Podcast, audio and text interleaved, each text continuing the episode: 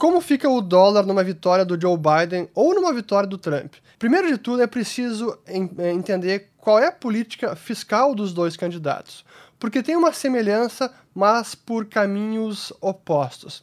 Do lado do gasto, é bem possível sim que uma candidatura, uma presidência do Joe Biden vá mais para a parte de expansão fiscal. Essa é uma das pautas dos democratas. Até a, a, a peça legislativa de um novo estímulo do coronavírus, agora da crise da pandemia, era cerca de 2 trilhões, talvez até mais. Acabou não indo adiante essa, esse, esse pacote fiscal. Mas enfim, os democratas tendem a ser mais gastadores.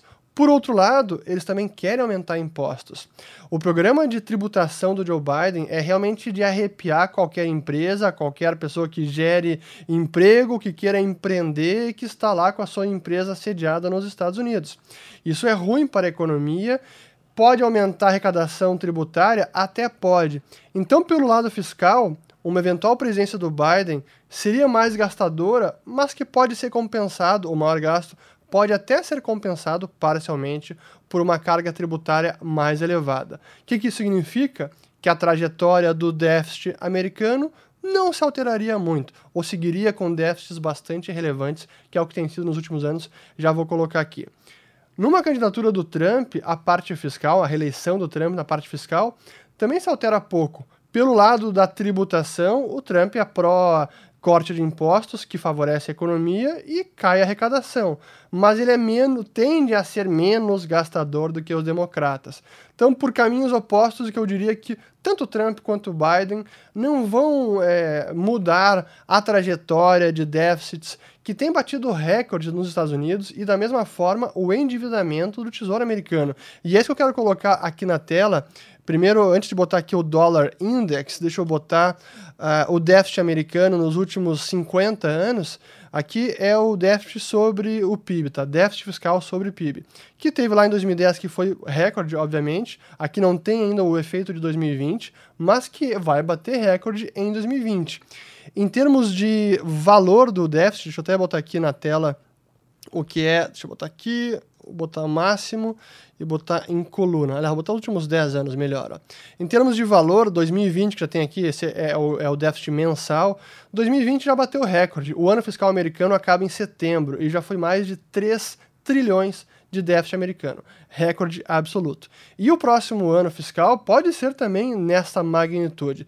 Tudo isso quer dizer que a dívida americana, que já está em mais de 27 trilhões de dólares, e cresceu muito rápido em 2020, ela tende a chegar a 30 trilhões muito próximo, assim, em poucos anos, coisa que os analistas previam que poderia acontecer mais no final da década ou no início da década seguinte, já pode acontecer até 2025 ou até mesmo bem antes disso, se o déficit do ano que vem for mais 2 ou 3 trilhões, chega no fim do ano que vem ou em 2022, chega em 30 trilhões de dívida americana. Em termos de dívida sobre PIB, isso significa quase 110% dívida sobre PIB, e que é um patamar, deixa eu ver se nesse gráfico tem aqui no máximo, aqui tem, ó, que não chega desde a Segunda Guerra Mundial, ali quando chegou em quase 100, praticamente 120% do PIB, até botar aqui em tela cheia, temos aqui, ó, 120% do PIB, foi a dívida americana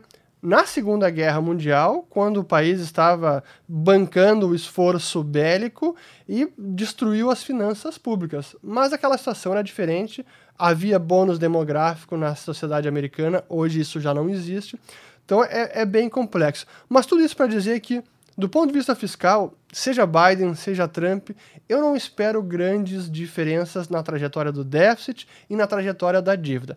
Mudar alguns bilhões, para quem já está com trilhões em dívida, não vai fazer grandes diferenças. Mas do ponto de vista da economia, e uma economia forte pode sim beneficiar a moeda do país, Eu diria que a política tributária do Biden é mais prejudicial ao crescimento econômico. A ideia dele de subir de 21 para 28% imposto de renda, sem dúvida que isso prejudica a empresa, prejudica não apenas uh, o lucro das empresas, mas o crescimento econômico como um todo. E nesse sentido que a política tributária do Trump é mais pró-mercado, mais pró-negócios. Isso pode favorecer a economia e pode favorecer o dólar. Seria um fator de fortalecimento do dólar e a política do Biden um fator de enfraquecimento da moeda americana. E onde é que entra o Federal Reserve nessa história toda, que é o Banco Central? Não muda muito, seja Trump, seja o Biden. O Fed já disse que vai intervir nos mercados, vai seguir comprando dívida, ele segue expandindo o seu balanço, já ultrapassou os, 3, os 7 trilhões de dólares. Deixa eu até botar aqui é, nesse exato instante, enquanto eu gravo este vídeo, botar aqui a tela do Fred de St. Louis para ver como é que está o último dado do balanço do Federal Reserve. Vou botar aqui Total Assets. É, tem aqui, sai toda quarta-feira o balanço do Fed. Aqui, ó, temos Wednesday Level, aqui mesmo. Deixa eu até já botar aqui na tela. Ó. Estamos nesse momento, botar aqui em tela cheia. E o balanço chegou a ultrapassar 7,146 bilhões. Então, 7 trilhões, 146 bilhões de dólares. Deixa eu botar aqui bem no último ano apenas, ó. Exatamente, ó, 7 trilhões e tanto. Então, esse é o balanço do Fed e é de se esperar que ele siga expandindo o seu balanço seja para socorrer mercados, seja para monetizar parte do déficit americano, coisa que ele já tem feito. Bateu o recorde o total de títulos do Tesouro Americano no balanço do Federal Reserve. Então, isso não vai alterar muito, isso é um fator de depreciação do dólar. O grande ponto, o X da questão, é que os demais bancos centrais do planeta também estão com a mesma política e os governos também. Agora a gente tem visto nesse ano de 2020, vou botar novamente na tela, o dólar index que está se enfraquecendo. O índice dólar é o, o, o dólar index que está caindo em 2020. Teve uma apreciação forte durante a crise de março, durante lá os meses de muita turbulência, mas desde então vem caindo, até porque o euro está se fortalecendo. É uma boa parte da fraqueza do dólar index é a força do euro, porque o mercado recebeu com muita positividade a notícia do acordo da União Fiscal Europeia. A Comissão, do, a, a, Comissão da União Europeia vai emitir títulos de dívida, pela primeira vez, uma mutualização de dívida no bloco da zona do euro. E o mercado recebeu com bons olhos como algo muito positivo para o euro. E é por isso que ele se apreciou esse ano e é por isso que o índice dólar está caindo. Mas, da mesma forma, o euro também, o Banco Central Europeu também tem impresso assim, trilhões de euros. Lá no, no. tá quase batendo 7 trilhões de euros o balanço do Banco Central Europeu. O, a Libra esterlina, o Banco Central faz a mesma coisa, o Banco Central do Japão a mesma coisa. Então, os demais bancos centrais também estão com a mesma política de desvalorização das suas moedas e os respectivos governos também gastando muito, também provendo estímulo fiscal, também incorrendo em sérios déficits.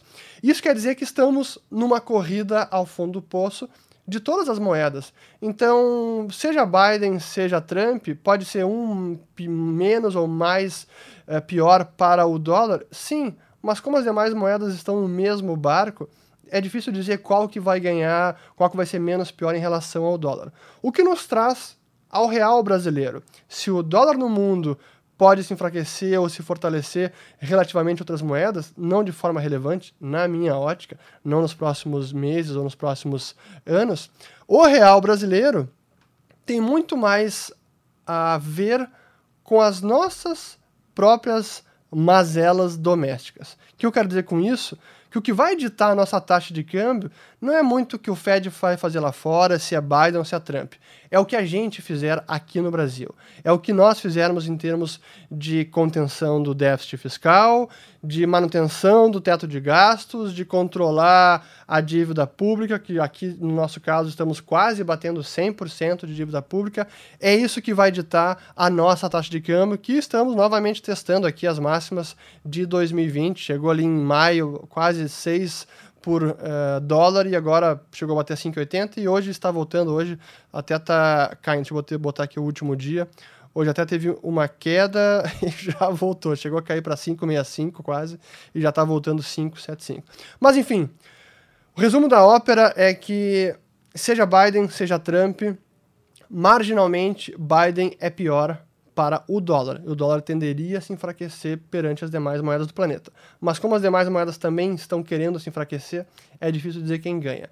Mas com relação ao real, a gente é que vai responder pela apreciação ou depreciação do real. É o nosso governo, é a política econômica no campo fiscal e é a política monetária, Banco Central também.